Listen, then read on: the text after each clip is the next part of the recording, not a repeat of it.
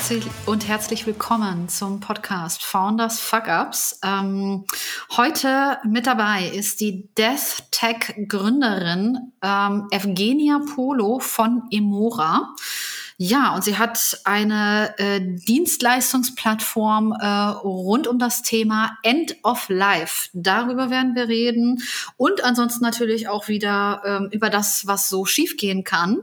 Und da drehen sich die Themen im Wesentlichen darum, was ähm, man zum Beispiel bei der Auswahl des äh, Tools, auf der man die Plattform bauen will, falsch machen kann und auch darum, was so für Fehler beim Hiring passieren können. In jedem Fall ähm, eine ganz spezielle Folge. Ähm, für mich auf jeden Fall, für euch vielleicht auch. Ich wünsche euch viel Spaß beim Zuhören.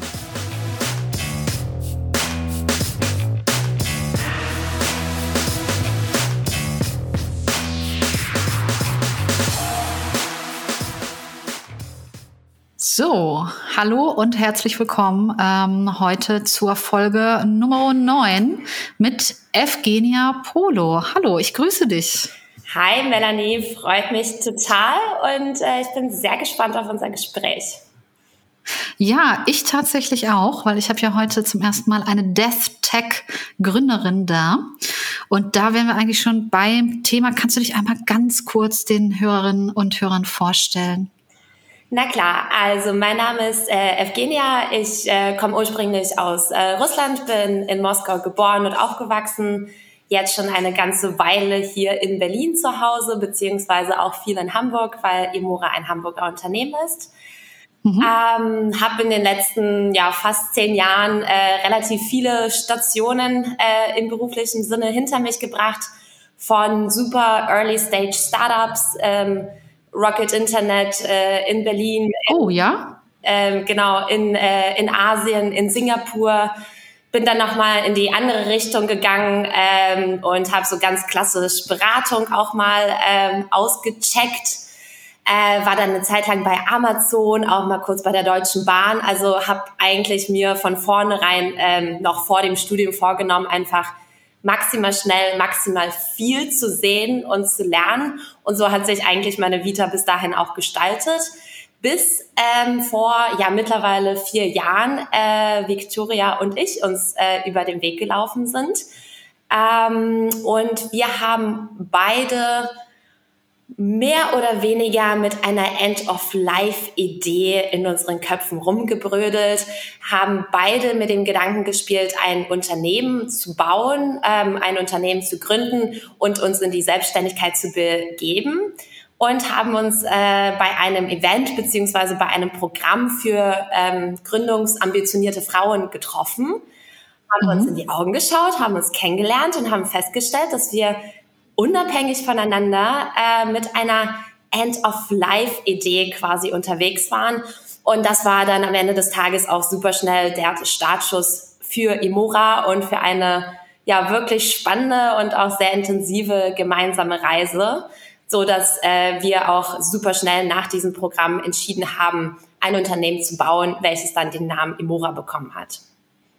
Mhm. Okay, gut, cool. Da, also da steckt jetzt auf jeden Fall schon ganz viel drin. Ich muss einmal kurz nachfragen. Also du warst vorher dann äh, sozusagen in verschiedenen Festanstellungen und hast dann vor vier Jahren gesagt, so jetzt mache ich mich selbstständig. So, ja, dann mit Victoria zusammen. Genau, beziehungsweise, also mal waren es natürlich während des Studiums auch äh, so Aufenthalte in Form von Praktika, ähm, später dann auch Festanstellungen. Ähm, ich habe auch gar nicht ähm, nach meinem letzten Job unbedingt gesagt, ich gründe jetzt ein Unternehmen. Das hat sich tatsächlich mhm. einfach ergeben mit Imora. Aber was ähm, ich ganz spannend fand, ist, dass ich, äh, wie gesagt, nach meinem letzten Job einfach vor einem relativ weißen Blatt Papier stand, äh, was meine zukünftige Karriere oder berufliche Entwicklung ansteht, weil ich dann da stand und sagte, ja, okay, jetzt habe ich ja wirklich viel gesehen hm. gelernt. Ähm, die Positionen, die ich inne hatte, hatten immer was mit Strategie, Business Development, Marketing, Product zu tun, also immer in diesem Businessaufbau, Geschäftsaufbau, Geschäftsentwicklungsbereich. Und dann äh, habe ich so überlegt, naja, aber was kommt denn jetzt als nächstes? Äh, will ich zu Google oder will ich äh, in ein Startup? Und das war dann immer so, ich würde am liebsten halt alles machen.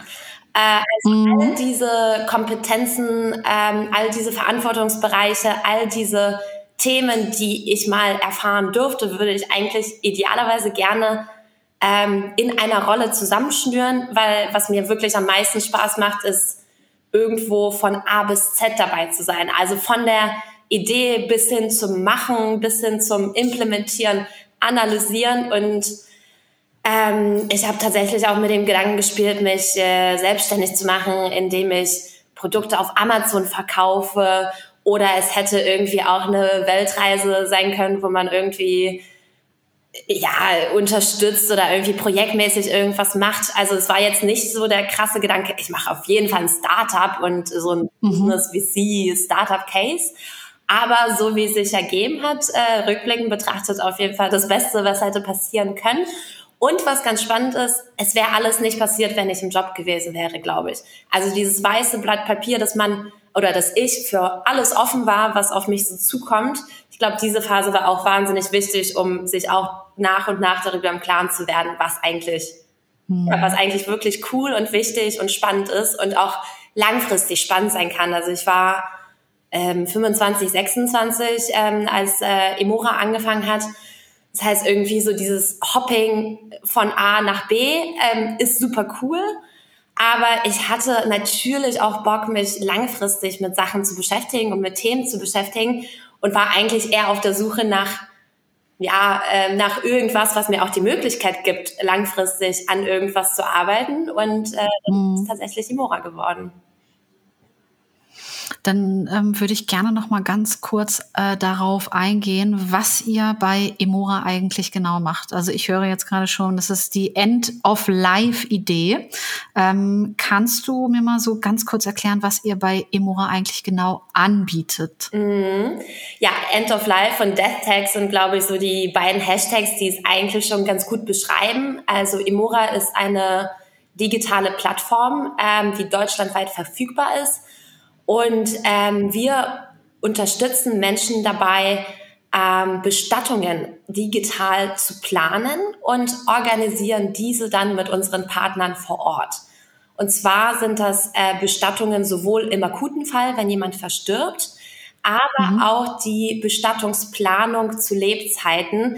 Das heißt, da bewegen wir uns sehr stark auch in dem Bereich Vorsorge, ähm, wo wir ähm, sowohl den äh, Service anbieten, dass Menschen bei uns ihre Bestattung festhalten können und planen können und sozusagen alles für die Zukunft geregelt haben.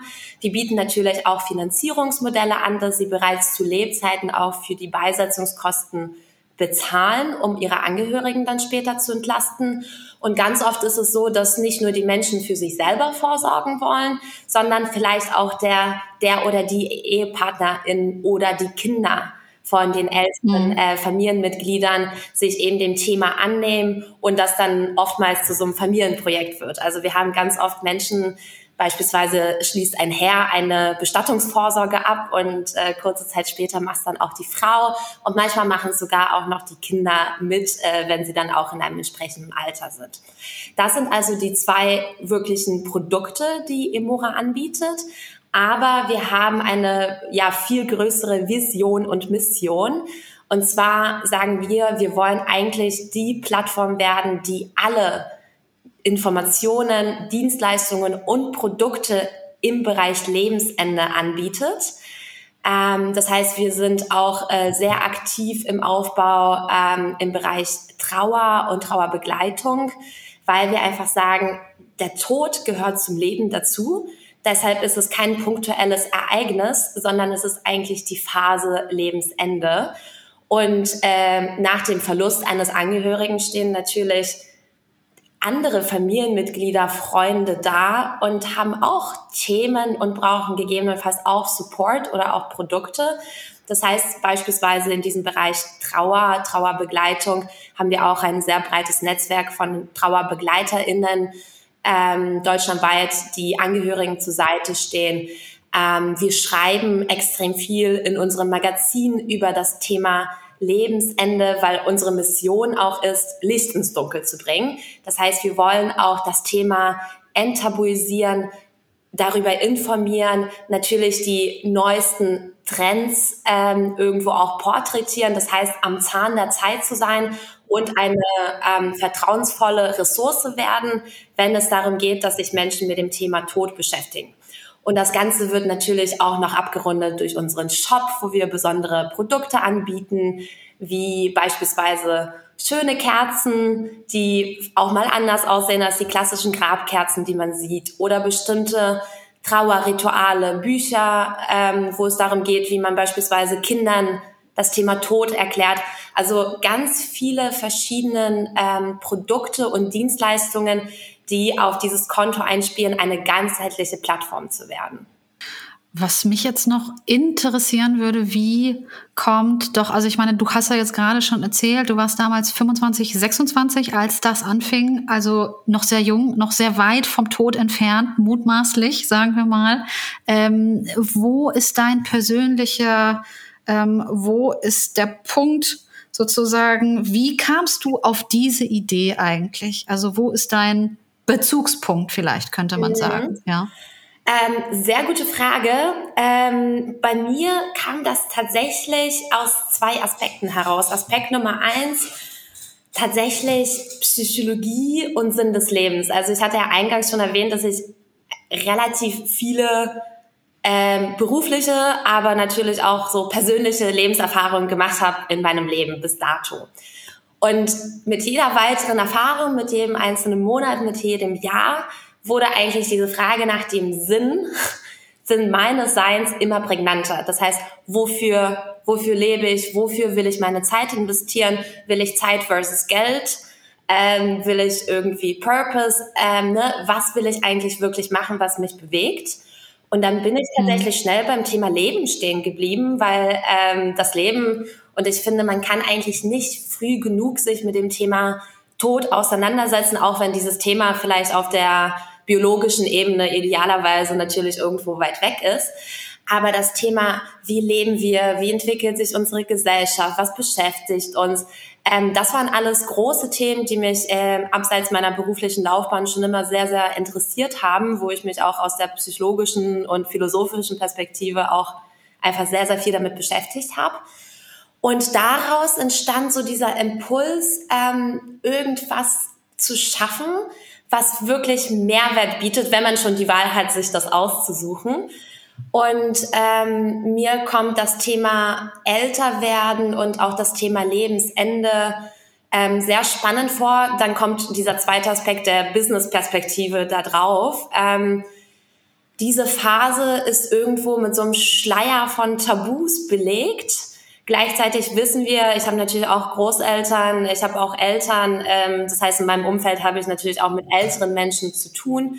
Und ich habe schon immer so das Gefühl gehabt, äh, wenn es äh, wenn es ums Älterwerden geht, ist es eigentlich immer recht negativ behaftet. Ne? Also man, mhm. man ist vielleicht äh, ab einem bestimmten Alter ähm, eingeschränkt. Ähm, intellektuell oder auch körperlich. Warum ist das so? Äh, was kann man dagegen machen? Und ähm, in mir entstand so die Idee, wie kann man vielleicht die Phase von Menschen, also von älteren Menschen, die noch leben, aber oftmals so in der letzten Lebensphase in so ein Existieren rutschen. Ja, also wo sie nicht mehr voll, voll am Leben partizipieren kann. Was kann man dafür tun? Und hatte so grob die Idee, ähm, was ist, wenn man älteren Menschen Tools an die Hand gibt, um geistig länger fit zu bleiben. Also um diese Phase, wo man vielleicht nur noch existiert, irgendwie zu verkürzen oder zu reduzieren oder gegebenenfalls komplett irgendwie zu streichen. Und ähm, habe mich viel damit beschäftigt, so mit äh, Gedächtnistraining, Reaktionstraining, auch aus der psychologischen Perspektive, was in unseren Köpfen passiert. Und hatte mich mit dieser groben Idee bei diesem Programm beworben, wo ich dann später Victoria kennengelernt habe. Ähm, gleichzeitig war es bei Victoria so, dass sie einige Trauerfälle in ihrem nächsten Umfeld hatte und einfach mhm. hautnah die Organisation einer Bestattung im klassischen Sinne mitbegleitet hat. Und ähm, dann äh, bei ihr das ganz große Fragezeichen aufkam, hey, warum ist das so kompliziert? Warum muss ich irgendwo hin? Warum haben alle unterschiedliche Preise? Ich weiß gar nicht, was ich will und so weiter.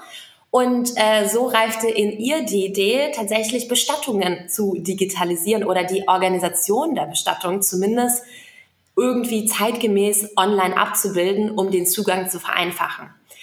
Und dann haben wir uns, wie gesagt, kennengelernt und haben so festgestellt, am Ende des Tages drehte sich ja alles um eine ähnliche Lebensphase und haben angefangen, diesen Plattformgedanken weiterzuentwickeln. Wie wir gesagt haben, es sind ja eben auch nicht punktuelle Dienstleistungen, sondern es ist ja das große Ganze, was eigentlich besser gemacht werden muss. Und dann kam mir tatsächlich meine Arbeitserfahrung bei Amorelie in den Kopf, wo ich auch im Bereich mhm. von Marketing unterwegs war. Und Amorelie ist für mich ein sehr, sehr gutes Beispiel, wie es eine Marke geschafft hat, durch das Digitale, aber durch auch eine sehr ähm, emotionale und eine sehr moderne Story, eine Branche und ein Produkt, was vorher schon auch mit Tabus belegt war, ganz, ganz anders, ganz viel lebensbejahender, positiver und irgendwie ähm, so lifestyleiger aufzuziehen. Und ich habe da tatsächlich auch große Parallelen gesehen, wie man das Thema Tod und Sterben und Trauer durch ein ähm, entsprechendes Design, durch eine entsprechende Story, durch eine lebensbejahendere Perspektive auf diese Themen äh, hm positiver aufladen kann. Und ähm, natürlich ist der Verlust und der Tod eines liebsten Menschen immer traurig, gar keine Frage. Aber wir glauben, dass durch unsere Möglichkeiten die Auseinandersetzung mit diesem Thema weniger stressig sein kann, was in diesen Momenten natürlich auch total auf das Konto einzahlt, dass man besser mit der eigenen Trauer umgehen kann. Und aus diesen zwei Impulsen heraus entstand tatsächlich so der Gedanke, Emora als eine positive, lebensbejahende Marke zu schaffen, die sich mit einem definitiv schwierigen, emotional schwierigen, gesellschaftlich schwierigen Thema auseinandersetzt, aber einen einfacheren Zugang schafft, um all den Menschen die Auseinandersetzung damit wirklich zu erleichtern. Hm. Ich würde noch gerne wissen, wie das in der, in der äh, Praxis, sagen wir, funktioniert, weil ihr seid ja eine digitale Plattform, mhm. klar. Aber die Dienstleistung, die dann erbracht wird, die findet ja offline statt, wenn man so will. Ähm, also ich nehme jetzt einfach mal an, ihr arbeitet da mit verschiedenen Partnern in weiß ich nicht, tausend verschiedenen Städten in Deutschland zusammen, oder? Wie funktioniert das? Genau, so kannst du dir das auf jeden Fall vorstellen, ähm, wobei wir natürlich keine Vermittlungsagentur sind. Wir sind im digitalen Raum der Anbieter von Bestattungsorganisationen. Äh, das Pendant dazu mhm. wäre ein Wedding Planner. Das heißt, wir mhm. haben bei uns in Haus ein ähm, großes Team. Ähm, wir nennen das Team Customer Success. Ähm, am Ende ist das ähm, eine, eine Kundenberatung, ähm, die bei mhm. uns ähm, aus erster Hand stattfindet. Das heißt, was eigentlich wirklich in der Realität passiert, ist, dass Menschen äh, bei uns auf die Webseite kommen oder auch direkt anrufen, ähm, wobei wir eigentlich bei über 80 Prozent bei natürlich dem digitalen Zugang sind. Ähm, bei uns auf der Webseite kannst du deine Bestattung nach deinen Wünschen individuell zusammenstellen. Von der Art äh, der Bestattungsart, also ob Baumbestattung, Seebestattung oder sonstiges, über ob du noch eine Trauerrednerin möchtest oder noch besondere Blumen, ähm, eine Gedenkseite. Also wirklich alle Wünsche, äh, die einem in den Kopf kommen können, kannst du bei uns auf der Seite ähm, konfigurieren. Und du mhm. bekommst ähm, automatisch äh, just in time ein personalisiertes Angebot mit allen Kosten. Ähm, das Thema Preistransparenz ist uns wahnsinnig wichtig, dass wir in ganz Deutschland gleiche Kosten anbieten, weil das tatsächlich ein großes Problem in der Branche ist. Ähm, wenn sich der Kunde oder die Kundin dann für Imora entscheidet, ähm, betreut eine Kundenberaterin. Äh, das sind tatsächlich aktuell alles Frauen bei uns im Team, äh, in diesem Team. Ähm, betreut äh, die Familie oder diesen Menschen aus erster Hand und organisiert alles vor Ort mit Partnern. Das heißt, unsere Kunden haben nur mit Timora zu tun, weil wir auch aus diesem Aspekt kommen, es gibt so viel, was man machen muss. Das Einzige, wie man es wirklich leichter macht, ist, dass man einen Point of Sale hat, eine Ansprechperson, die sich um alles kümmert. Das heißt, wir sind mhm. quasi die Schnittstelle, die digitale Schnittstelle. Auf der anderen Seite passiert natürlich die Beratung und die Begleitung komplett am Telefon. Und wir haben jetzt in den letzten Jahren gelernt, weil das eins unserer größten Blocker war, sind denn die Menschen bereit, bei so einem emotionalen Thema auf einen digitalen Service zu vertrauen? Ja, definitiv. Die Menschen finden es, also oder beziehungsweise die Kunden, die sich für Imora entscheiden, finden es wahnsinnig toll, am Telefon beraten zu werden oder auch jederzeit anrufen zu können, wenn es irgendwelche Fragen oder Themen gibt. Sie müssen nirgendwo hin. Sie sind in der vertrauten Umgebung. Sie können mit so vielen Menschen teilnehmen, wie sie möchten. Wir bieten natürlich auch Videokonferenzen an und so weiter. Und dann wird quasi auf Basis dieses Angebots die komplette Beisetzung, Trauerfeier etc. nochmal durchgesprochen und durchgeplant. Und wir organisieren dann mit unseren Partnern vor Ort alles, was dazu gehört. Und da geht es tatsächlich los mit solchen Sachen wie Abholung ähm, der verstorbenen Person, die hygienische Versorgung, aber auch ähm, die Koordination mit den Friedhöfen. Ähm, wir stellen natürlich die Urne, wir bestellen die Blumen. Also wir kümmern uns ähm, zusammen mit unseren Partnern dann ähm, um die mhm. gesamte Organisation und sorgen natürlich, dass am Tag der Beisetzung alles absolut reibungslos vonstatten geht. Okay. Ähm, ich habe tatsächlich oder ich bin tatsächlich selber auch schon mal durch durch durch das Angebot durchgegangen ähm, und habe mich ja auch einmal aufgerufen. Ah, ich glaube, ich habe es jetzt zugemacht schon, aber auf jeden Fall habe ich schon mal selber die Vorsorge auch gemacht. Ja, also wenn ich mir jetzt vorstelle, ich möchte vorsorgen für meinen eigenen Tod sozusagen. Und ähm, ja, es ist schon, also ich muss ehrlich sagen, es ist schon ein befremdliches Gefühl auch, wenn du das Angebot dann nachher vorsiehst, wo dann auch, äh, was ich mich jetzt noch erinnern kann, ja, dass da auch mit drin stand, es gibt drei Tage Kühlung oder sowas, stand da zum Beispiel auch mit drin. So. Und äh, habe ich schon gedacht, also es ist schon, also es ist schon ein merkwürdiges Feeling irgendwie. Oder ich habe selber das Gefühl vielleicht auch, dass ich das, vielleicht wie viele andere Menschen auch, dieses Thema Tod äh, so von mir wegschiebe. Also grundsätzlich erstmal, ja, dass ich damit gar nicht so viel zu tun haben möchte tatsächlich. Deswegen ähm, finde ich es cool, dass du damit, also du scheinst damit überhaupt gar keine Ängste zu ver oder keine na, wie soll man das sagen, ähm, Be Be ähm, Berührungsängste zu haben mit diesem Thema, oder? Ähm, tatsächlich nicht, aber es ist ein sehr interessanter Punkt, den du ansprichst, weil auch du bist ja echt äh, vorwärts und modern und nichtsdestotrotz sagst du, hey, das Thema ist jetzt nicht mein Lieblingsthema, was ich jeden Tag hm. gerne beim Dinner durchkauen würde. Definitiv nicht. Aber die Frage ist natürlich, warum? Und ich glaube, da spielen äh, gesellschaftliche Muster eine ganz, ganz große Rolle, wenn wir mal über den Tellerrand hinausschauen nach Lateinamerika, nach Asien, äh, nach Afrika, ist der Umgang mit diesen Themen ein ganz, ganz anderer. Das heißt, irgendwo sind wir natürlich auch gesellschaftlich sehr, sehr stark geprägt.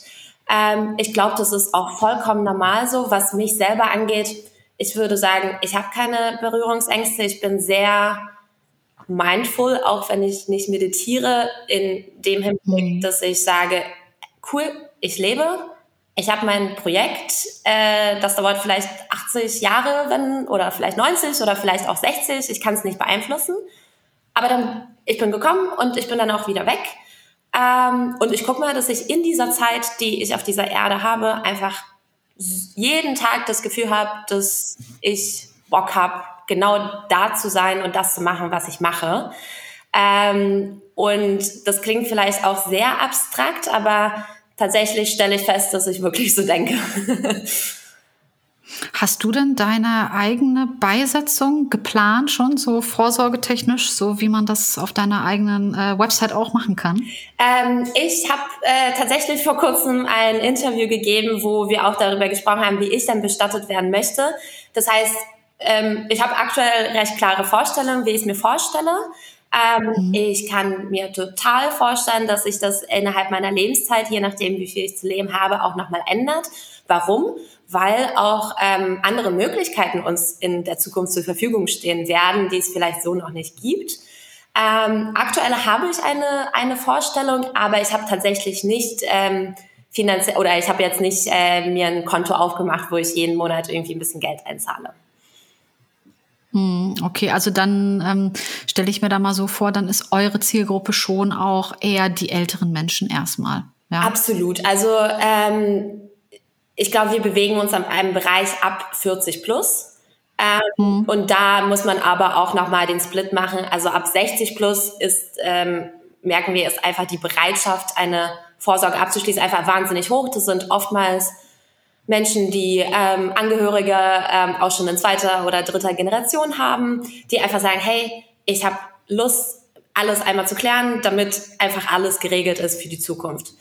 Ähm, bei Menschen 40 plus sind es entweder Menschen, die sich einfach wahnsinnig intensiv mit diesem Thema auseinandersetzen und schon sehr früh auf den Gedanken kommen, vorzusorgen, weil sie vielleicht Kinder bekommen, weil sie ein Haus gekauft haben, also weil ganz viele Lebensentscheidungen angefallen sind und sie auch alles in einem Rutsch regeln wollen.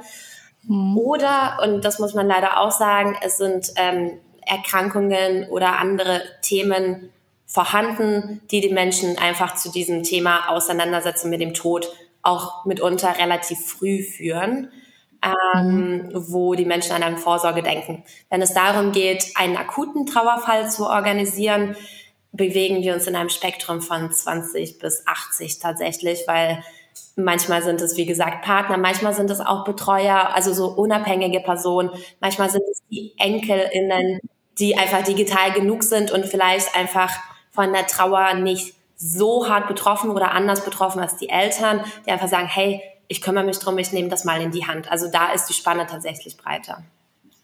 Mhm. Okay. Ähm, ja gut, aber jetzt ähm, habe ich schon, also ich bin ja ähm, über euch, ähm, oder wie war das? Ich glaube, ich las über Emora in einem Gründerszene-Artikel, mhm. ähm, wo es auch ähm, darum ging, dass ihr da bei der Finanzierung auch teilweise ein bisschen Schwierigkeiten hattet, weil anscheinend auch die in, auch die InvestorInnen mutmaßlich vielleicht, keine Ahnung, auch äh, ein bisschen irgendwie mit dem Thema Tod das nicht anfassen wollten anscheinend. Äh, zumindest las ich das so. Ähm, das war dann bei den VCs ein bisschen schwierig anscheinend, aber bei den Family Offices und so weiter ging das jetzt anscheinend ein bisschen besser, oder? Was habt ihr da so für Erfahrungen gemacht?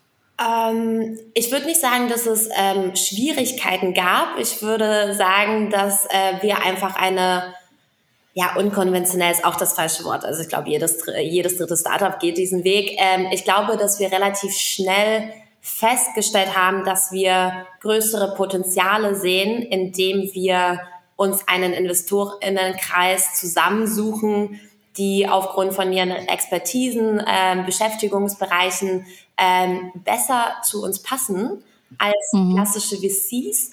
Ähm, warum ist das so? Also der Markt ist mega heiß. Ich glaube, kein VC, äh, zumindest in Deutschland oder in Berlin, die, die man so kennt, hätte jetzt gesagt, oh, ähm, der Markt ist irgendwie nicht interessant. Also wir reden von 5 Milliarden Jahresumsatz äh, und einer komplett undigitalisierten, fragmentierten Landschaft. Also eigentlich bestmögliches Potenzial.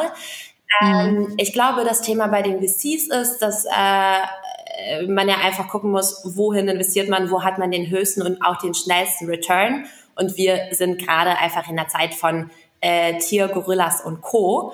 Ähm, was ich komplett nachvollziehen kann, dass dieser B2C oder B2, äh, D2C-Geschichten äh, einfach viel krasser und schneller skalieren, weil sie ein höheres, ähm, ne, also weil einfach noch mehr Geld in diesen Märkten ist, während äh, der Markt sterben ähm, ist in Entwicklung. Also wir werden in den nächsten 30 Jahren 30 Prozent mehr Sterbefälle pro, Monat, äh, pro Jahr haben. Also wir haben aktuell eine Million. Bis 2050 wären es 1,3 Millionen. Also der Markt wird auch immer heißer.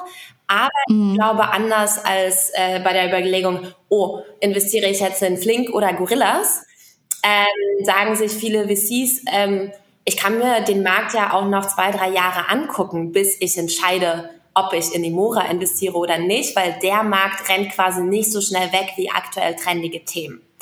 Ah, okay, ich verstehe, ja. Ähm, mhm. Ich kann mir vorstellen, dass das ein ja, äh, auch emotional gesehen einfach so ein, äh, so ein Trigger aktuell ist, weil wir wissen ja beide, wie schnell äh, sich die VC-Szene irgendwie entscheidet und dann immer so verschiedenste Routen angeht, je nachdem, welche Themen gerade super, super ähm, trendy sind.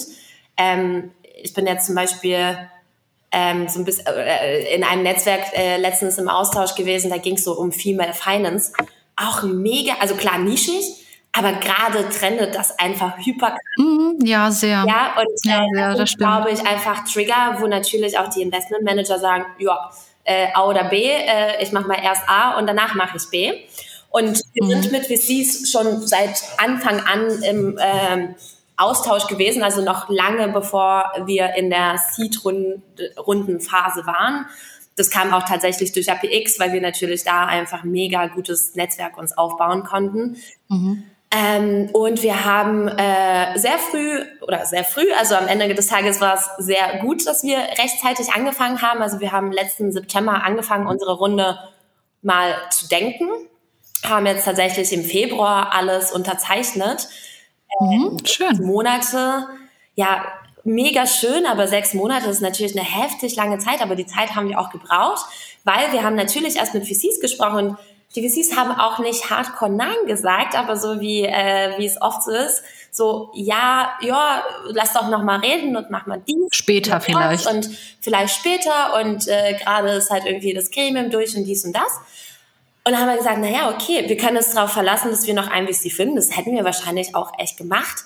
Aber im Hinblick auf Runway, auf Zeit, auf Planbarkeit, mhm. ähm, mhm. haben wir einfach eine Alternative gehabt, ähm, die eine wahnsinnig gute ist ähm, indem wir sowohl strategisch interessante Investor, äh, Investoren gefunden haben, als auch wirklich klassische Family Offices, die aber vielleicht nicht die, ich sag mal, die Branchenexpertise mitbringen, aber da mhm. natürlich super fundierte Expertisen aus ihren eigenen Erfahrungen mitbringen.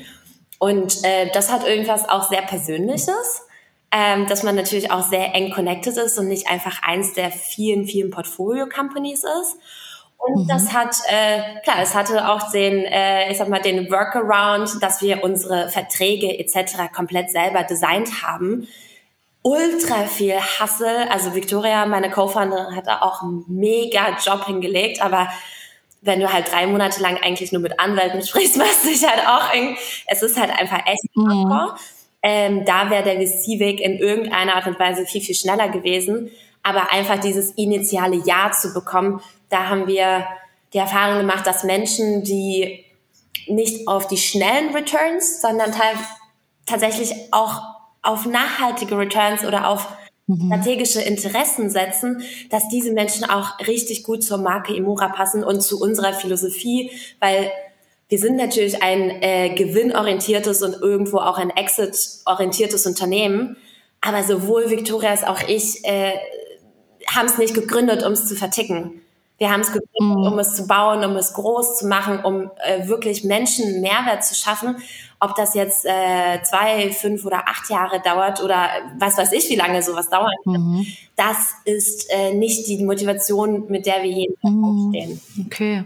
Okay, also ihr arbeitet jetzt nicht auf den großen Exit hin. Doch. Oder auf den schnellen großen Exit vielleicht. Ähm, wir arbeiten darauf hin, so lange Imora zu bauen und zu entwickeln, bis es hm. so weit ist, dass wir nichts mehr beitragen können. Und wenn ich mir angucke, was wir in den letzten drei Jahren gerissen haben, mega viel, aber wir haben noch so viele Ideen und wir sehen so viele mhm. Potenziale und ganz klar unter uns oder auch vielleicht für die Hörer interessant. ähm, ja. Äh, du hast immer zu wenig Geld und immer zu wenig Ressourcen und immer zu wenig Zeit. Das heißt, wenn ich einmal mit den Fingern schnipsen könnte und wir können unsere Ideen morgen realisieren, dann wären wir vielleicht auch bereit für den krassen Exit. Aber es ist so viel zu tun und zu machen und wir haben eigentlich total Bock, das wirklich richtig zu entwickeln.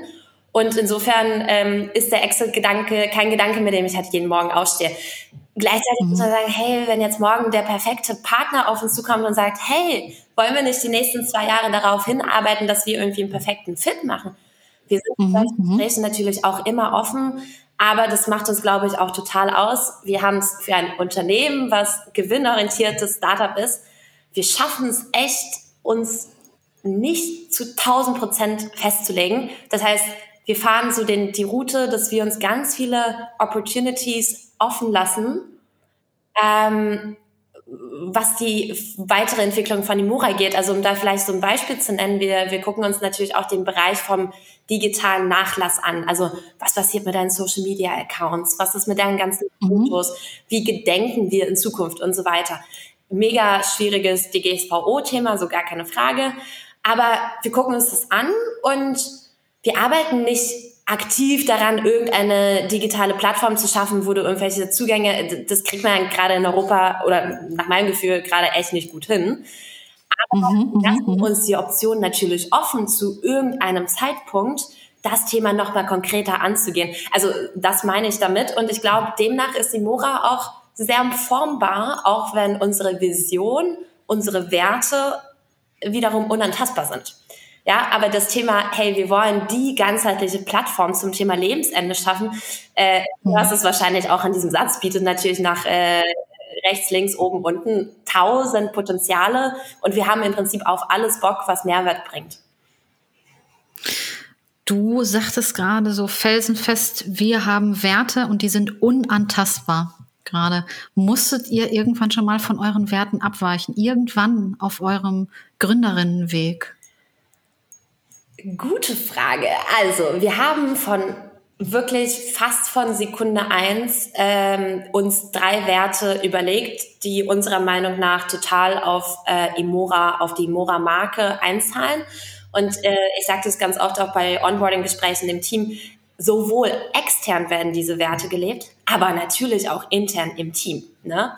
Ähm, und diese Werte sind äh, Transparenz, wir kamen da aus diesem Kostentransparenz-Gedanken, aber das Wort Transparenz ist natürlich auch sehr viel mehr, was es mittlerweile bedeutet. Ähm, es ist das, äh, es ist Vertrauen, sowohl B2C als auch B2B als auch im Team. Und es ist Customer First. Äh, das kommt aus meiner Amazon-Zeit, aber es ist mhm. tatsächlich einfach, wir gehen die extra Mile für den Kunden. So. Äh, und dafür wird auch mal eine Überstunde gemacht, dafür werden kreative Lösungen gefunden, äh, dafür kämpfen wir auf individueller Basis, weil das ist auch das, was uns ausmacht. Mittlerweile haben wir unser Werteset tatsächlich noch ergänzt mit so quasi Arbeitsanweisungen wie wir helfen einander, wir sind offen für Neues, ähm, wir ähm, sind kreativ, wir haben keine Angst vor Veränderung, solche Sachen. Ähm, das sind tatsächlich so teaminternere Geschichten, die aber, finde ich, quasi so Subwerte sind, die natürlich auf die Großwerte mhm. auch einzahlen. Wenn du mich fragst, ob wir davon, davon mal abweichen mussten, ich will nicht lügen. Ich würde sagen, tendenziell nein, aber ähm, ich finde sowas wie Vertrauen beispielsweise ist ja immer bilateral. Wir versuchen total kein Vertrauen zu missbrauchen.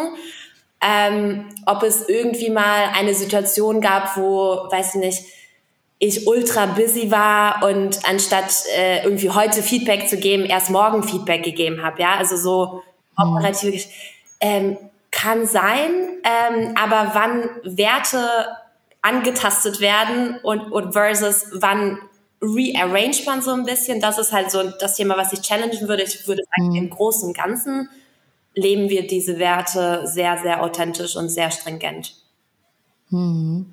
Wie groß, wie groß ist denn gerade das Emora-Team eigentlich? Frage ich mich so gerade. Wir haben gerade kürzlich die Zehn-Mann-Marke geknackt. Oh, schön. Ähm, mhm. Allerdings ist das äh, das Core-Team, äh, wobei unsere, unser Customer Success-Team natürlich aus den Kundenberaterinnen ähm, auch zu unserem Core-Team gehört. Aber wir haben eigentlich schon seit sehr langer Zeit ähm, coole Partner in Form von Agenturen bei uns on board und das sind vier beziehungsweise fünf. Das heißt, gefühlt sind wir schon immer 20 äh, oder sogar noch mehr. Ähm, mhm. Aber in dem Core-Team sind wir gerade offiziell.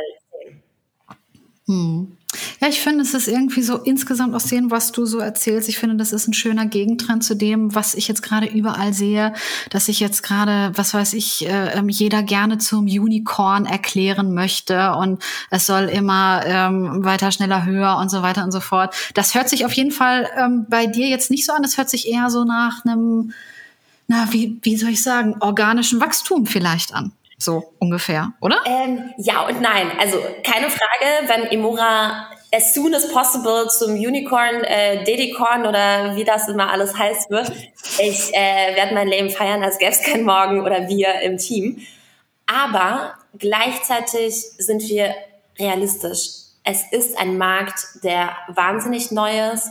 Es ist eine Branche, die extrem traditionell ist. Und ähm, ich finde, also das äh, kann man ja als Startup eigentlich kaum sagen, so wir lassen uns Zeit. Es ist nicht so, dass wir uns Zeit lassen. Wir arbeiten echt hm. viel und richtig hart. Aber ich habe auch das Gefühl, dass unsere ähm, InvestorInnen, ähm, dass auch wir im Team einfach wissen, wir tun, was wir können. Und wir können die Geschwindigkeit nur bedingt beeinflussen. Und dadurch, dass aber ähm, bei uns ganz, ganz viele Faktoren mitspielen. Also die ältere Generation wird digitaler. Durch Corona haben alle gelernt, was ein QR-Code ist. Ähm, digitaler Point of Sale wird natürlich auch in jeder Altersgruppe, jeder Altersklasse relevanter. Ähm, das sind alles Entwicklungen, die total auf uns einzahlen. Also wir wachsen gut und wir wachsen auch schnell. Ähm, aber wir sind halt auch nicht mit 20 Millionen finanziert, dass äh, wir, eine, wir 300.000 pro Monat für Google Ads ausgeben könnten. Ne?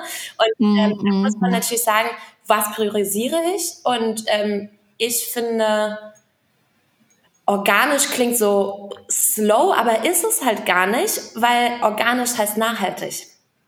Mhm. Und äh, ich glaube, dieser Nachhaltigkeitsgedanke, sowohl wie bei Bestattungsarten, aber halt natürlich auch was Unternehmensaufbau und Wachstum angeht, ich glaube da total dran. Also ich glaube da wirklich heilig dran, dass, äh, dass das eigentlich äh, mega wichtig ist für jedes Unternehmen. Wie oft haben wir von äh, Startup-Stories gehört, die zu schnell gewachsen sind und dann irgendwie 30 Prozent MitarbeiterInnen entlassen mussten oder mhm. schnell gewachsen, aber dann nicht genug äh, und dann Geld ist weg und dies und das. Ähm, kann alles passieren, sind wahrscheinlich auch alles keine Fehler, sondern it is like it is, so gar keine Frage. Aber vielleicht äh, gibt es auch einen balancierteren Weg, den wir versuchen tagtäglich zu finden. Mhm. Okay, verstehe. Verstehe. Ähm, dann würde ich ähm, ansonsten gerne nochmal auf das äh, Thema des Podcasts im Grunde genommen kommen. Ja. Ähm, weil du hattest mir eingangs äh, vor dieser Aufnahme, hattest du mir erzählt, Mensch, du hattest schon ein paar Anfragen von so Fuck-Ups äh, Podcasts. Das ist ja auch ein bisschen Trend gerade. Ne? Ja, klar. Ähm, und du hast die abgesagt, teilweise. Warum diesen jetzt hier nicht? Ja, gute Frage. Also äh, ich, ich meine, wir haben ja gesprochen und ich fand es einfach mega sympathisch, mhm. ähm, wie, äh, wie unser Gespräch vonstatten ging. Ich finde das Format an sich mega gut. Aber wir hatten ja auch darüber gesprochen, dass es ähm, nicht darum geht, ähm, über äh, Fails an sich zu sprechen, sondern halt auch darüber, wie ist irgendwas passiert Ah, und was habe ich daraus mitgenommen? Was ist das Learning? Und das ist, hm. finde ich, total wichtig, weil was heißt schon Fuck up? Also Fuck up ist, wenn ich irgendwie ähm, jetzt Tee über meinen Laptop kippe. Ja, gut, dumm gelaufen, ja. Aber im, äh, ich sag mal so, in der beruflichen Entscheidungswelt, man kann Entscheidungen treffen, die retrospektiv gesehen nicht die richtigen sind. Aber das weiß man ja erst, indem man eine Entscheidung getroffen hat. Insofern finde ich, so das Thema falsch machen ist oft so negativ behaftet. Und mhm. äh, tatsächlich hatte ich ein, zwei Anfragen, äh, wo ich nicht das Gefühl hatte, das Mindset stimmt, dass es darum geht, darüber zu reden, was man gelernt hat in dieser Nummer. Ähm, mhm. Weil wir machen alle, ähm, also wir, ich glaube, die meisten von uns oder wir alle ähm, treffen Entscheidungen oder gehen bestimmte Handlungen ein, die rückblickend betrachtet vielleicht nicht die besten waren. So, das ist ja auch ganz normal und ich finde es mega wichtig, darüber zu sprechen. Aber dieser Learning-Aspekt, das finde ich umso wichtiger. Und ich hatte das Gefühl, wir sind da total auf einer Wellenlänge, worum es eigentlich geht.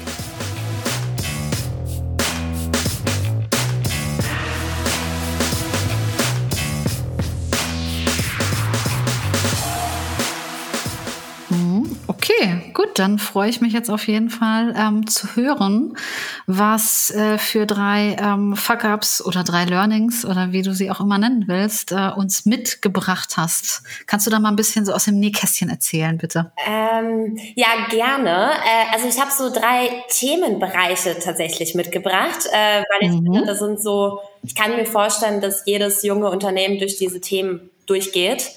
Und das waren mhm. definitiv Themen, die äh, auch richtiger gemacht werden können, als wie wir es gemacht haben. Ähm, das erste Thema ist Tech und Tools.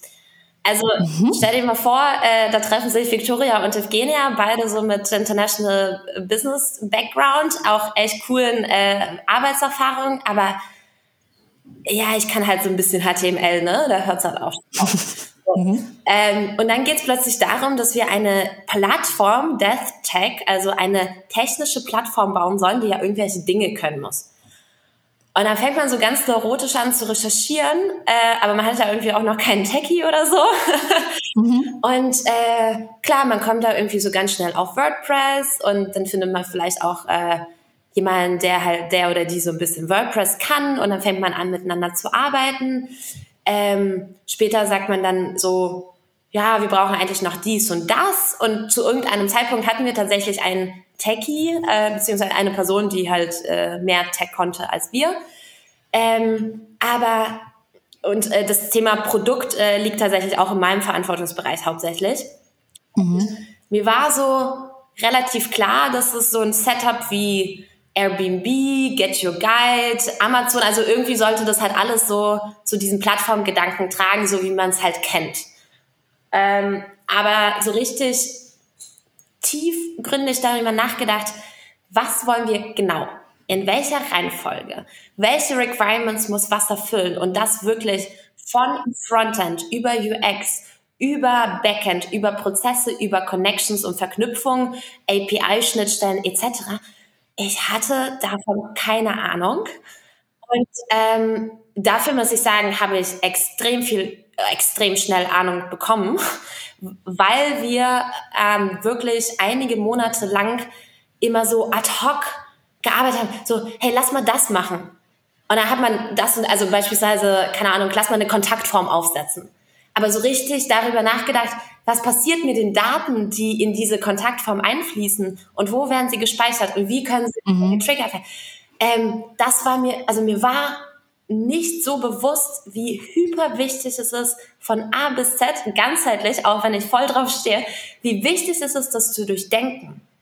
Und wir haben mhm. tatsächlich erst letztes Jahr, ähm, da komme ich eigentlich schon zum zweiten Punkt, ähm, und zwar. Aber warte mal, warte mal. Lass uns dann noch ja. mal kurz bei dem Punkt bleiben. Also es war so ein bisschen, also wenn ich dich raushöre, so ein bisschen so eine Mischung aus Aktionismus, so äh, dieses Lass mal einfach machen. Aber war, war das dann so? Also wie sah denn eure erste Plattform aus? War die irgendwie selber gebaut mit WordPress oder wie habt ihr das dann so? Also die allererste, das allererste Mal so. Total. Also die allererste Plattform war eine Landingpage gebaut von Wix, wo irgendwie drauf stand äh, hey, okay. wenn du eine, einen akuten Trauerfall hast, ruf uns an und mit einer Berliner Nummer. So. Ja, okay. und tatsächlich, du wirst es nicht glauben, erster Tag, an dem wir Google-Anzeige geschaltet haben, hat fünf Minuten später eine Person angerufen. Ähm, ihre Mutter ist verstorben, sehr emotional aufgelöst, äh, konnte nicht aus dem Haus, ähm, aus verschiedensten Gründen und wollte eine Bestattung.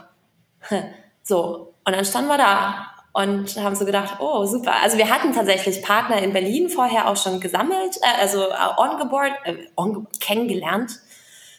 Ähm, und dann haben wir so überlegt, ja okay, oh, jetzt müssen wir ja irgendwie eine Bestattung organisieren. Ja. Wie machen wir das und äh, wie spreche ich mit dieser Person? Ähm, mir fehlt natürlich irgendwie total die Kenntnis über den äh, konkreten Ablauf, über was sage ich. Äh, Sage ich, es tut mir leid oder sage ich, mhm. das Mitgefühl? Sage ich, wir sind für dich da und werden wirklich Schritt für Schritt alles begleiten. Also all diese, mhm.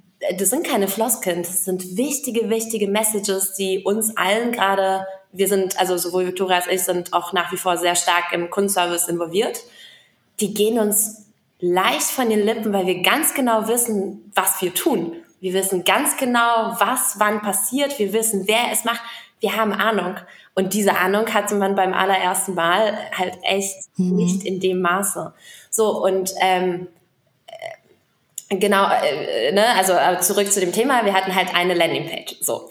Äh, zweite Version war über ähm, WordPress tatsächlich so eine Art Listify heißt die, die Theme, also so ein bisschen abgekapselt von, äh, von Airbnb mit äh, so Profilen äh, mhm. Bestattern ähm, auf, und einer Karte. Aber das war natürlich auch nicht mhm. gedacht, weil was passiert denn, wenn wir sind ja keine, äh, wir sind ja nicht Check24, wir sind ja im Monat die Bestattungen ja. organisiert. Was haben wir davon, wenn sich eine Person einen Bestatter aussucht? Na, ist ja super, aber was haben wir davon? Ne? Und wie können wir unseren Service überhaupt dazwischen schalten? Und wir hatten eine Kollegin, die ähm, dieses Theme quasi aufgesetzt hat und du kannst ja in WordPress auch so Sachen selber reincoden. Und wir haben gesagt, mhm. ja, wir mhm. wollen aber nicht, dass das hier so ist, sondern das muss halt irgendwie jetzt so und so aussehen und wir wollen hier zwei Buttons anstatt von einem. Mhm. Und da hat sie die Buttons gemacht, aber die Buttons haben nicht funktioniert, weil sie quasi die Theme überschrieben hat. so, äh, Ach so, ja, okay, ja klar. Ja, okay. Du veränderst was im Frontend, aber fürs Backend hat es ja überhaupt keine Relevanz. So, und mhm. dann standen wir da in diesem, okay, wir haben es verpasst, dieser Person zu erklären, wozu wir das brauchen, weil dann hätte sie uns sofort sagen können, denke ich mal, ja, ich kann es jetzt so machen, dann wird es so aussehen, aber an der Funktionalität wird es halt nichts verändert. Also zum Glück mhm. es, ich spreche wirklich von Tagen, ne, in denen diese Learnings passiert sind, aber ich fand das total krass, weil ich irgendwann so da saß und dachte, okay, so läuft das auf jeden Fall nicht, weil ähm, man muss selber sich ein krasses Konzept ausdenken. Ich muss von A bis Z verstehen, vielleicht nicht auf die letzte Codezeile, aber ich muss verstehen, was, wie sieht das aus? Was muss es können? Was mhm. passiert? Mhm. Und äh, wie muss das in welcher Reihenfolge ge gemacht, gesplittet äh, und implementiert werden? Und da sind wir seit letztem Jahr richtig gut drin. Wir haben eine Tech-Agentur, ähm, die das macht. Ähm, mhm. Wir haben aktuell auch einen Product Manager, der das Ganze übernimmt. Vorher bis zum ja, Ende des Jahres habe ich es selber gemacht.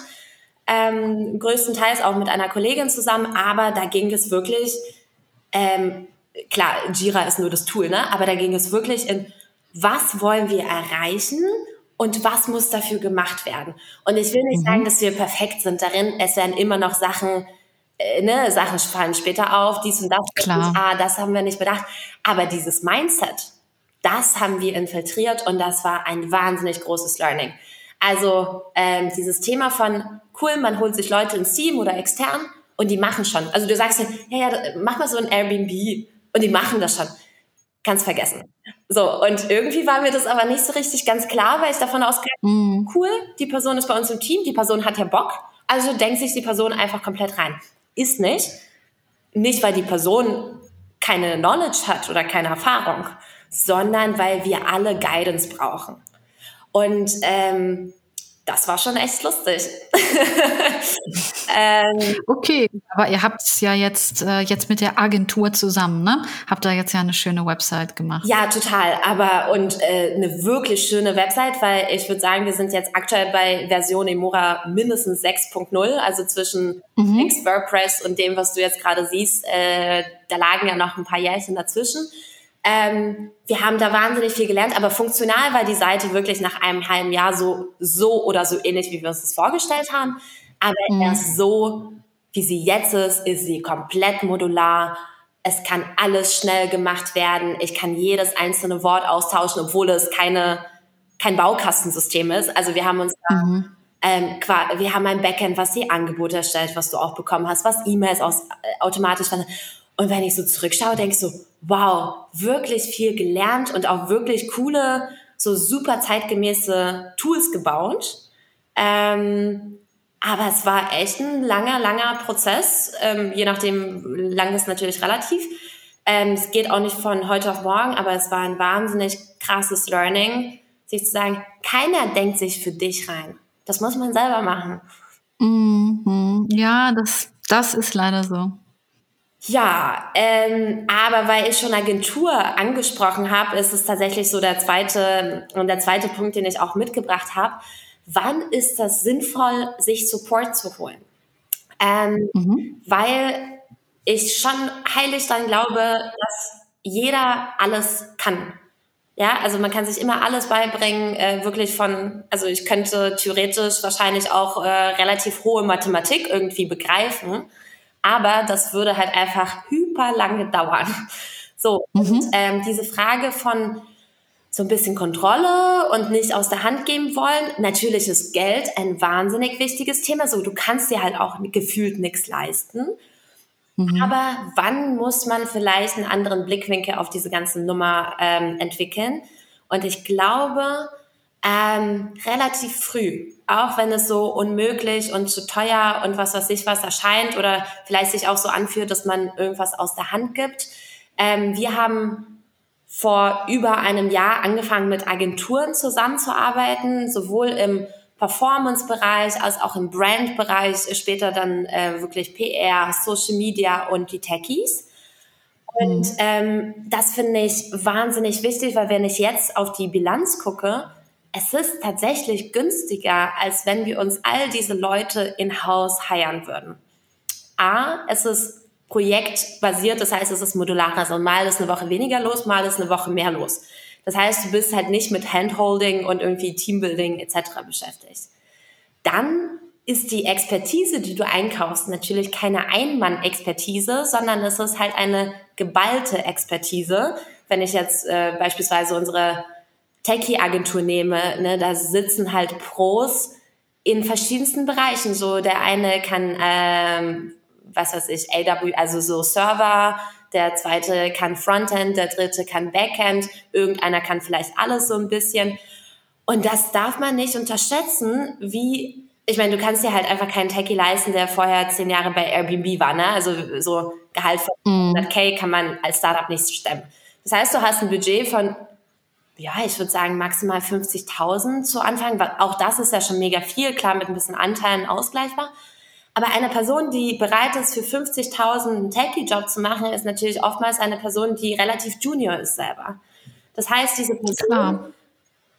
hat vielleicht super viel Brain und hat vielleicht auch erste Erfahrungen, aber braucht dieser Person werden diese Fehler, die ich in Punkt 1 äh, erläutert habe, ja, nicht an alles denken, keine Erfahrung mit Best Practices oder äh, etc es wird die gesamte äh, Roadmap eigentlich zerschießen, was Timing und Qualität angeht. Und äh, wir haben uns das letztes Jahr für eine Techie-Agentur entschieden. Ähm, ich glaube, wir mit dem Wissen von heute hätten wir es auch schon ein Jahr vorher machen können. Ähm, und ich glaube, das hätte uns schneller dahin gebracht, wo wir heute stehen. Ähm, mhm. Vielleicht hätte es an anderen Stellen an Erfahrung und Learnings gefehlt. Aber ich finde, ähm, dieses Thema, dass man outsourced und sich Expertise einkauft, hat zum einen ähm, diesen Schnelligkeitsfaktor, mhm. hat aber auch diesen Faktor, dass wenn man alles versucht selber zu machen, man nie bei 120 Prozent ist. Ja, man ist müde, man macht halt abends irgendwie dies und das und dann passieren Teils, mhm. dann passieren Fehler, dann passiert das, dass du irgendwie an die falsche E-Mail-Adresse irgendwas schickst. Ne? Also so Kleinigkeiten, aber diese Exzellenz, geht auf Dauer verloren, wenn du auf Dauerstress bist und viel zu viele Themen hast, wobei du eigentlich weißt, warum mache ich das jetzt eigentlich? Also das hat ja jetzt nichts mit dem großen Ganzen zu tun. Das kann auch eine Person, die es einfach kann. Warum mhm. muss ich meine Zeit damit verbringen? Ich könnte ja in dieser Zeit, äh, weiß was ich, äh, auf ein Event gehen und äh, coole potenzielle Investoren kennenlernen. Das ist ja. viel wichtiger für Wachstum, als einen SEO-Text zu optimieren. So, und solche Sachen, ähm, ich finde, es ist, also ich bin sehr, äh, ja, äh, perfektionsgetrieben kann man nicht sagen. Ich bin sehr so Deliverables getrieben. Und ich denke so, ich mache das lieber schnell selber, bevor ich jetzt ein Ticket schreibe an Person A und dann muss Person A das mit B. Ich weiß ja, wie ich es haben will. Und ich habe mir das, seitdem wir ein wirklich sehr umfassendes Team haben, insofern, dass jede, jeder Bereich, jede Position wirklich gut abgedeckt ist mit coolen Leuten, mit coolen Expertisen. Ich habe mir das irgendwie von heute auf morgen abgewöhnt. Ich schreibe jetzt Tickets und ich weiß, die werden erst in drei Tagen erledigt und ich bräuchte nur zwölf Minuten dafür. Aber hm. Es ist gut so, weil es schafft auch Strukturen, es schafft klare Verantwortungsbereiche, es entlastet mich, es gibt natürlich unseren Teammitgliedern auch irgendwie die Arbeit. Und ich finde, das hat auf emotionaler Ebene ganz viel mit Trust zu tun, dass ich einfach sage, hey, mir ist das und das aufgefallen, schau es dir an und lass uns drüber sprechen. Und am Ende des Tages dauert das auch wirklich nicht so lange, wie ich ursprünglich angenommen habe. Also dieses ständige sich so Sachen rumreichen. Mhm. Damit meine ich nicht Sachen von sich wegschieben, weil man keinen Bock hat, sondern weil man eigentlich in der Professionalisierung Strukturen schaffen muss. Und die Struktur ist nun mal so, wenn es ein Typo auf der Webseite gibt, dann gehe ich nicht rein und verändere das, sondern dann schreibe ich ein Ticket an unseren Product mm. Und das ist auch gut so, weil sonst muss ich ihm ja irgendwann erzählen, dass ich irgendwas auf der Seite verändert habe, aber bis dahin habe ich es ja schon längst vergessen. Und so entstehen einfach Unklarheiten, die man, finde ich, vermeiden sollte, wenn man einfach schnell und agil arbeiten möchte. Es ist witzig, dass du das jetzt gerade hier mit dem Outsourcing so so ähm, so an ähm, so ansprichst, ähm, weil ich habe das Thema gerade auch ähm, weil ich möchte, ich möchte ja gerade aus meiner so Solo-Freelance-Tätigkeit möchte ich so eine Art Ag äh, so eine Art Agentur bauen. Mhm. So und die Konsequenz aus dieser Idee, wenn ich sie weiterdenke, ist natürlich, ich kann nicht mehr alles selber machen. Ja. Ich muss Arbeit abgeben. Mhm. Ja und damit verbunden sind einige Ängste. Von wegen ja macht die Person das auch wirklich so gut, wie ich das möchte und auch so diese mhm. finanziellen Fragen auch. Na ja, wenn ich das Geld Geld jetzt abgebe, dann ist das Geld ja nicht mehr bei mir. Ja. Dann ist das Geld ja woanders. Mhm. Andererseits kann ich ja meine Zeit wiederum so einsetzen, dass ich wieder weitere Aufträge ja, bekomme und so genau. weiter und so fort. Ne? Also so ein bisschen auch wieder langfristig denken. Aber diese kurzfristigen Ängste, die haben mich so lange, ja, äh, weitermachen lassen, alleine eigentlich, dass es dann irgendwann so schmerzhaft wurde, dass ich auslagern musste. Aber erst als es wirklich weh tat, habe ich es dann gemacht. Interesting, aber da sind wir genau, äh, also du sagst es ja genau selber, ne? Dieses, man muss, glaube ich, an einen Punkt kommen, an dem man merkt, es muss sich was verändern. Ähm, Im schlimmsten Fall, äh, bei manchen Menschen ist es halt der Burnout, aber so weit wollen wir ja alle nicht gehen. Deswegen halt wirklich mhm. Call, ähm, lieber ein, ein, eine Qualitätsminderung über eine, on, also über eine Zeit des Onboardings in Kauf zu nehmen, weil am Ende liegt es ja auch bei uns bestmöglich zu briefen, onzuboarden, ganz schnell ähm, das Team irgendwie dahin zu bringen, wo wir es brauchen. Ähm, also ich finde, das hat ja auch super viel mit gutem Management zu tun. Aber natürlich mhm. auch so ein bisschen entspannter zu sein. Das, äh, ich meine, du schreibst ja wirklich äh, äh, gut, gut und gerne, ja. Und vielleicht ist äh, ein, ein neuer Kollege eben oder eine neue Kollegin so, dass du sagst, boah, das könnte jetzt irgendwie noch ein bisschen prägnanter oder ein bisschen blumiger oder emotionaler oder was weiß ich was sein.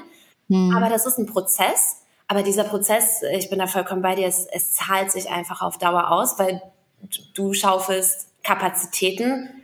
Und es sind ja nicht nur zeitliche Kapazitäten, ne? also am Ende, wir haben ja alle nur 24 Stunden pro Tag, es sind so geistige Kapazitäten. Also ich bin ja. super schlecht darin, mal so drei Minuten aus dem Fenster zu gucken. Aber ich sollte das, ich weiß, dass ich es mehr machen sollte. Also mehr, ich sollte es überhaupt mal machen. Einfach mal drei Minuten pro Tag während ich meinen Kaffee trinke, nicht irgendwie nebenbei noch E-Mails tippen, sondern aus dem Fenster gucken und mal nachdenken. Weil das sind mhm. eigentlich die Momente, wo coole Gedanken ähm, theoretisch in meinen Kopf kommen könnten, für die ich keine geistige Kappe habe, wenn ich die ganze Zeit busy bin. Mhm. Ähm, und ich glaube, so, so oder so ähnlich ist es halt, wenn äh, man sich Support, Support oder teilweise auch viel coolere Expertisen reinholt, als wie man sie selber hat. Ähm, ich glaube, es lohnt sich wirklich, weil sonst gäbe es ja keine Agenturen, sonst gäbe es keine Freelancer. Mhm. Ne? Also ich glaube, all diese Menschen haben wirklich tolle, spitze Expertisen und absolut ihre Daseinsberechtigung. Und Qualität kostet Geld. Da brauchen wir uns ja auch nicht drüber zu unterhalten. Mhm. Ja, das ist so. Ja. Okay, jetzt bin ich natürlich sehr gespannt auf deine Nummer eins.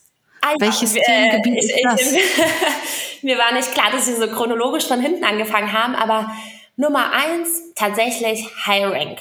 Also noch äh, mhm. so neben, so wann holt man sich Support, das Thema Hiring. Also es spielen ja in der heutigen Welt und ich finde, das hat sich signifikant verändert in den letzten fünf Jahren. I don't know why. Es spielen so viele ähm, Aspekte eine Rolle. Ähm, also klar, so ganz klassisch äh, Gehalt und Zeit und äh, Expertise und Teamfit, yo. Aber mittlerweile, also gerade so in äh, in den verschiedensten Generationen, weil ich bin ich bin mittlerweile fast 30, das heißt, ich schaue vorwärts auf viele Generationen vor mir aber ich glaube, vor fünf oder zehn Jahren habe ich natürlich nur vor mich geschaut, weil im Prinzip jede Person in meinem Arbeitsleben älter war als ich. Mittlerweile mhm. schaue ich natürlich aber auch zurück auf junge Talente. Und äh, das passt alles noch nicht so richtig in meinen Kopf, wie unterschiedlich die Mentalitäten und Philosophien ähm, der verschiedenen Generationen sind. Also ich glaube, wenn ich vorwärts schaue, das kann ich irgendwie ganz gut mappen, weil damit bin ich ja aufgewachsen. Wenn ich äh, in die jüngere Perspektive schaue, ähm, habe ich noch nicht zu 1000 Prozent gerallt, äh, was junge Leute heute wirklich motiviert. Äh, und ich, also ich glaube, darüber können wir ja äh, noch einen ganzen neuen Podcast machen, ne? aber ich will das auch mhm. überhaupt nicht pauschalisieren. Aber ich habe das Gefühl, es sind andere Trigger, andere Motivationen, andere Faktoren, ähm, die einfach bei Menschen, die noch ein paar Jährchen jünger sind als ich, relevant sind für eine Arbeitswahl. Ähm, das finde ich schon mal Challenge Nummer eins. Challenge Nummer zwei, gefühlt, also wir haben jetzt gerade ein paar Stellen ausgeschrieben. Also so, äh, so es prassen Bewerbungen ein, dass man gar nicht mehr durchkommt, war irgendwie auch gestern. Das heißt, auch dieser, das ist leider nicht der Fall, ne? Nee, also Scheiße, ja. Auch dieser Aspekt, dass man jetzt mit, äh, das, das haben wir in der Beratung, also äh, ich war bei, bei PwC, Strategy End, ähm, damals war das so in diesem mittelständischen Unternehmen halt irgendwie voll der Call. Nicht mehr Bewerber bewerben sich auf eine Stelle, Unternehmen müssen sich halt attraktiv machen für so, ich habe mal gesagt, ja, äh, ja, ja, so, ja, ja. Also hat so. Und jetzt check ich, nee, ist echt so. Äh, ich habe mich gestern mit einer Person unterhalten, die sagt, hey, jede Woche setze ich mir KPI, ich schreibe 30 Leute pro Woche an für eine Stelle bei LinkedIn, proaktiv. Du selber? Äh, nicht, ich, äh, das hat meine, also eine befreundete Startup-Founderin gesagt. Ach so, ach so. Mhm. Äh, und dadurch, dass wir selber suchen, sehe ich mich schon am Freitagnachmittag mir drei Stunden blocken, wo ich Leute raus. Nee, total. Also zumindest würde ich es mal probieren. Aber das heißt, dieser zweite Aspekt von, man muss ja proaktiv reach-outen, ähm, hat sich, finde ich, auch signifikant verändert. Aber der Punkt, worauf ich eigentlich hinaus möchte, dass ähm, die Kombination all dieser Faktoren es wahnsinnig schwierig macht, finde ich, eine geile Teamkultur mit entsprechenden Expertisen und den Leuten zu bauen. Also wir hatten in den ersten Jahren wahnsinnig viel Glück. Ähm, wir waren ja bei APX, also bei Axel Springer und Porsche, bei diesem Accelerator, wo äh, es ein 100-Tage-Programm gibt, wo man wirklich noch physisch vor Ort war, jede Woche gepitcht hat, äh, Pitch-Training, Pitch-Training, Pitch-Training. Es kamen ständig Gäste, potenzielle InvestorInnen, aber auch so ganz, ganz normale Leute aus der Startup-Szene, die es einfach spannend finden, ähm, so Startup-Ideen zu hören in irgendeiner Form. Manchmal mhm. manchmal dies, manchmal das. So. Und wir haben durch diese Events, also sowohl im APX-Rahmen als auch darüber hinaus, einfach echt äh, richtig coole Leute kennengelernt, weil sie vielleicht nach dem Pitch mal zu uns gekommen sind hey, geile Idee, äh, sucht ihr nicht oder äh, wollen wir mal sprechen? Und wir haben natürlich gesucht, also wir hatten zwar super wenig Geld, aber wir waren zu zweit, also normal hatten wir Support in jede Richtung gebraucht. Mhm. Ähm, oder es war halt irgendwie auch Netzwerk, hey, ich kenne mal die, wollte nicht mehr sprechen, so. Und wir haben uns bis vor einem Jahr eigentlich gar keine Gedanken um Teamhiring gemacht, weil das lief komplett, also proaktiv, dass wir eigentlich in Anführungsstrichen gesagt wenig machen mussten und wir waren total happy. Also wir hatten wirklich tolle Teammitglieder gehabt und haben heute auch noch tolle, tolle Mit äh, Teammitglieder. Aber es, gab, es ergab sich alles so von alleine, dass ich dachte, na ja, das wird ja für uns nie irgendwie eine Challenge. Ist ja, ist ja lustig, dass alle davon erzählen, wie schwer es ist, Leute zu finden. So finde ich überhaupt nicht. Mhm. Halt irgendwann so das Stadium ähm, kam bei Imora, dass wir aus diesem extrem so un, ungeschärftem immer schärfer wurden was machen wir genau, wie machen wir das, Prozesse, Strukturen, Strategien, KPIs, klar, Investoren, äh, Kooperation.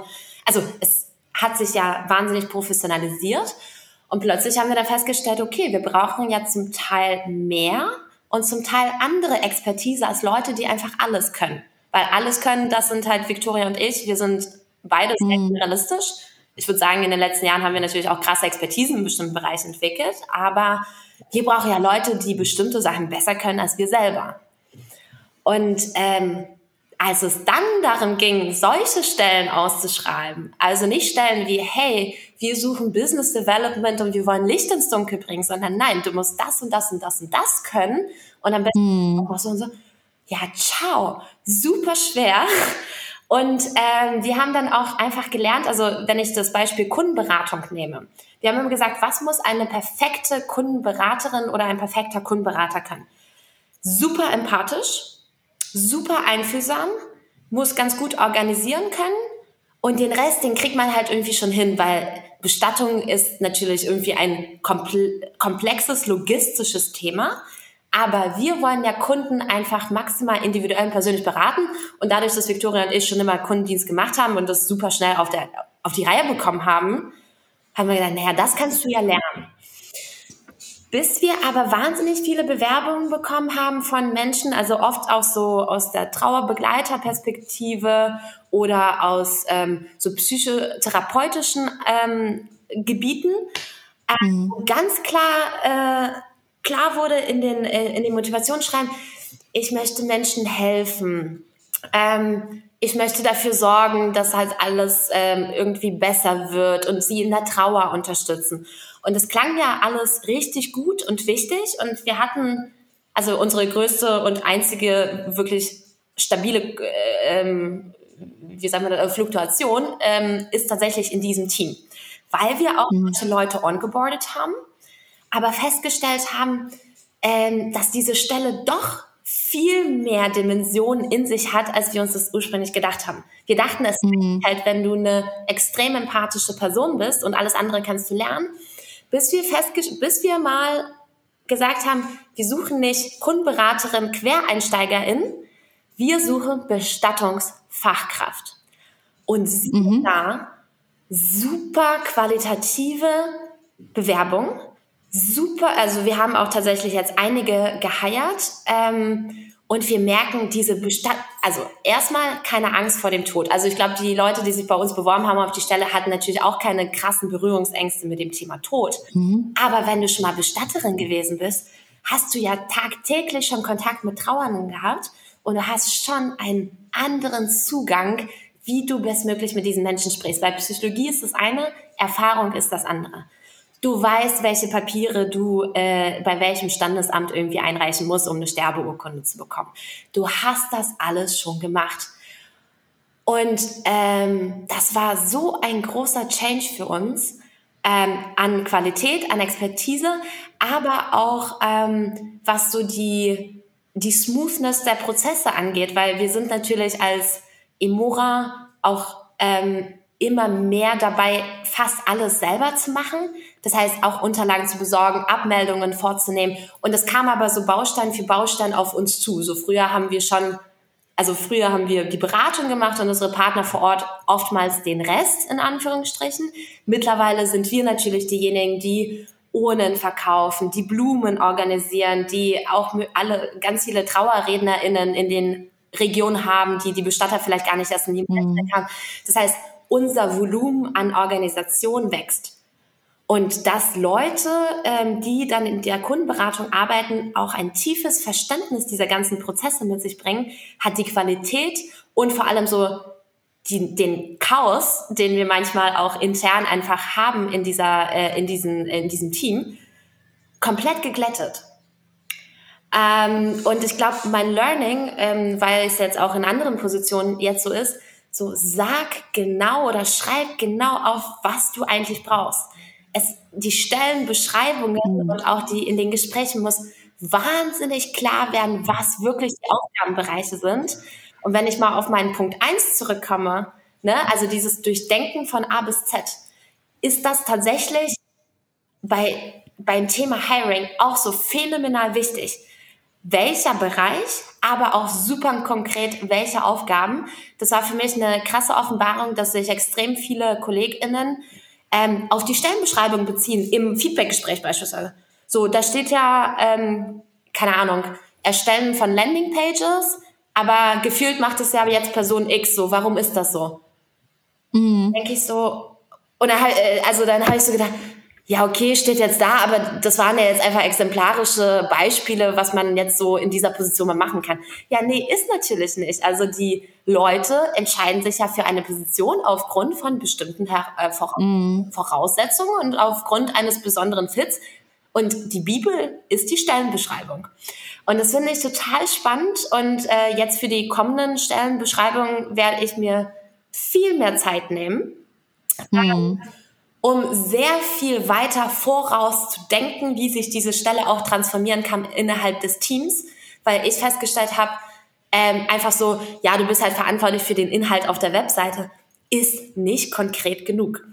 Und das finde ich lustig, wenn man halt gleichzeitig schreibt, hey, Startup-Mindset, halt super agil, muss irgendwie alles können, hast auch irgendwie mhm. dich schnell einzuhaben. Ja, schon, aber maximal konkret zu sein, soweit es mhm. geht ähm, haben wir jetzt äh, bei dem Thema Customer Success wirklich echt gelernt und ähm, das ist jetzt alles eine Entwicklung der letzten sechs, sieben Monate. Mm. Ich würde sagen, das hat phänomenal viel gebracht. In puncto Ruhe, Qualität, Expertise, Onboarding, allem. Das fiel mir tatsächlich auch auf ähm, bei verschiedenen Stellen, Ausschreibungen auch, dass man gar nicht so richtig weiß, was meinen die damit eigentlich genau. Ja? Also ich habe jetzt auch so meine erste Stellenausschreibung ist jetzt draußen, ne? Mhm. Und dann wusste ich auch nicht so genau, was ich da reinschreiben soll eigentlich. Und dann dachte ich mir erstmal, ja, okay, guckst du dir mal Stellenausschreibungen von irgendwelchen anderen Firmen an, die halt auch Content Writer suchen. Mhm. Okay. Und da stehen auch so viele Floskeln drin irgendwie und du weißt eigentlich gar nicht so richtig, ja, okay, und wie sieht deine Aufgabe genau aus und an was arbeitest du eigentlich genau und wie kann man sich das vorstellen mhm. und so. Und ähm, ja, ich weiß auch nicht, auch wie du jetzt gerade so sagst, so diese typischen äh, Start-up-Stichworte, äh, äh, so flache Hierarchien, mhm. äh, Agilität und so. Ja, aber was, aber was genau heißt denn das? Also das kann man sich doch gar nicht so richtig vorstellen. Vielleicht, wenn man auch gar nicht aus dieser Start-up-Welt kommt, zum Beispiel. Ne? Mhm. Ja, total. Also super schwierig. Gleichzeitig brauchst du ja Buzzwords, weil eine Stellenbeschreibung, also unsere waren, glaube ich, auch sehr lang, weil wir halt auch versucht haben, so ganz viel, so was, was macht uns aus und hier und da, weil wir natürlich auch mit in Konkurrenz mit Google, HelloFresh und Facebook stehen, bei Indeed auf mhm. einer Seite. Und ich denke mir so, gerade so als Junior mit irgendwie, keine Ahnung, 22, 23, wenn du gerade von der Uni runter bist, du hast ja Bock auf eine fette Marke, um dein CV so ein bisschen zu pimpen, um irgendwie so ganz viel zu lernen. Vielleicht hast du irgendwelche Aufstiegschancen, was weiß ich, was Menschen motiviert. Also das sind, glaube ich, auch verschiedenste Faktoren. Und wie kann man sich abheben? Und deswegen haben wir gedacht, wir schreiben halt super viel über uns und warum und so weiter. Ja, aber man hat ja auch nicht Bock, eine halbe Stunde lang eine Stellenbeschreibung zu lesen. Ne? Und mhm. einerseits super prägnant zu sein und andererseits halt trotzdem sehr authentisch und persönlich. Ich finde, das ist echt eine krasse Challenge, aber ich glaube, du als äh, Content-Writerin äh, findest da doch sicherlich die richtigen Worte. Ähm, ja, ich hoffe natürlich. Ich meine, ich muss leider auch sagen, also von Stellen aus äh, von äh, von äh, Leuten, die sich auf diese Stelle vorstellen möchten, äh, da kam jetzt auch noch nicht so viel. Muss ich auch sagen, ja, das muss ich vielleicht auch noch mal ein bisschen selber lernen, wie ich das noch besser machen muss. Ähm, ja, ich weiß nicht. Ja, hat noch nicht so funktioniert, aber gucken wir mal. Ich habe da tatsächlich einen äh, kleinen Tipp. Äh, ich würde jetzt überhaupt nicht sagen, dass ich den LinkedIn-Algorithmus verstanden habe, so auf gar keinen Fall. Aber mhm, gerne. Ähm, die, ich glaube, das Mindestbudget pro Tag, was du einsteigen kannst, sind gerade mal so fünf, äh, fünf Euro oder acht Euro. Mhm. Ähm, und wenn du so die ersten paar Tage das Budget auf so zehn Euro oder sowas lässt, und danach einfach auf fünf Euro runtergehst, wirst du schon, also du wirst halt erst ein bisschen katapultiert und danach regnet es so runter, aber das dauert viel länger, wie es runterregnet im positiven Sinne, als wie man mhm. denken würde, dass man das Budget halbiert. Und es ist tatsächlich gar nicht mal so verkehrt, weil es ist jetzt nicht so omni viel Geld. Aber man wird halt schon, gerade wenn man anfängt zu advertisen, wird man, denke ich, ist ein Faktor beim Algorithmus so ein bisschen bevorzugt. Mhm. Ähm, und vielleicht ist es äh, mal so ein Versuch wert äh, bei LinkedIn oder äh, tatsächlich das Auge, diese Plattform, wo man so kreativere Stellen beschreibt. Mhm, da ist sie schon drin. Mhm. Da ist genau, sie schon drin. Aber, ich, aber, das mit LinkedIn und so weiter, also das äh, probiere ich auch nochmal, ja. Also danke für den Tipp an dieser Stelle. Ja, gerne. Also ich habe das Gefühl, ohne Budget geht gerade auf diesen ganzen Plattformen ganz, ganz, ja, ganz wenig. Ich dachte einfach, na ja, ich stelle da jetzt eine Stellenanzeige online und auch für mich, also für mich ist diese Aufgabe, wenn ich jetzt äh, noch, weiß ich nicht, äh, Anfang 20 wäre und ich würde jetzt diese Stellenausschreibung sehen, würde ich denken, boah, ist doch super ja. und so weiter und so fort. Aber ich meine, ja gut, wie ich das sehe, so sehen das andere Leute vielleicht nicht oder sie erreicht noch nicht genug Leute. Keine Ahnung. Also ähm, werde ich mal schauen. Ja, ja. Ansonsten, auf jeden Fall. ja, danke dir. Danke dir. Ansonsten, ich glaube, wir haben schon etwas überzogen heute. Deswegen würde ich sagen, ähm, ich danke dir ganz, ganz herzlich, dass du hier warst, dass du offen warst und ich hoffe einfach, dass unsere Hörerinnen und Hörer etwas von dir lernen können. Ja, ich danke dir ganz, ganz herzlich.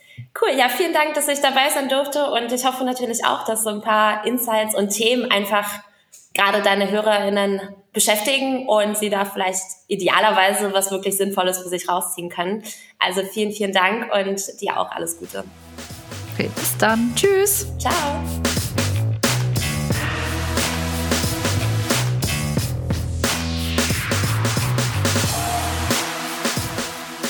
So, das war die Folge Nummer 9 mit äh, Co-Gründerin von Emora, Evgenia Polo.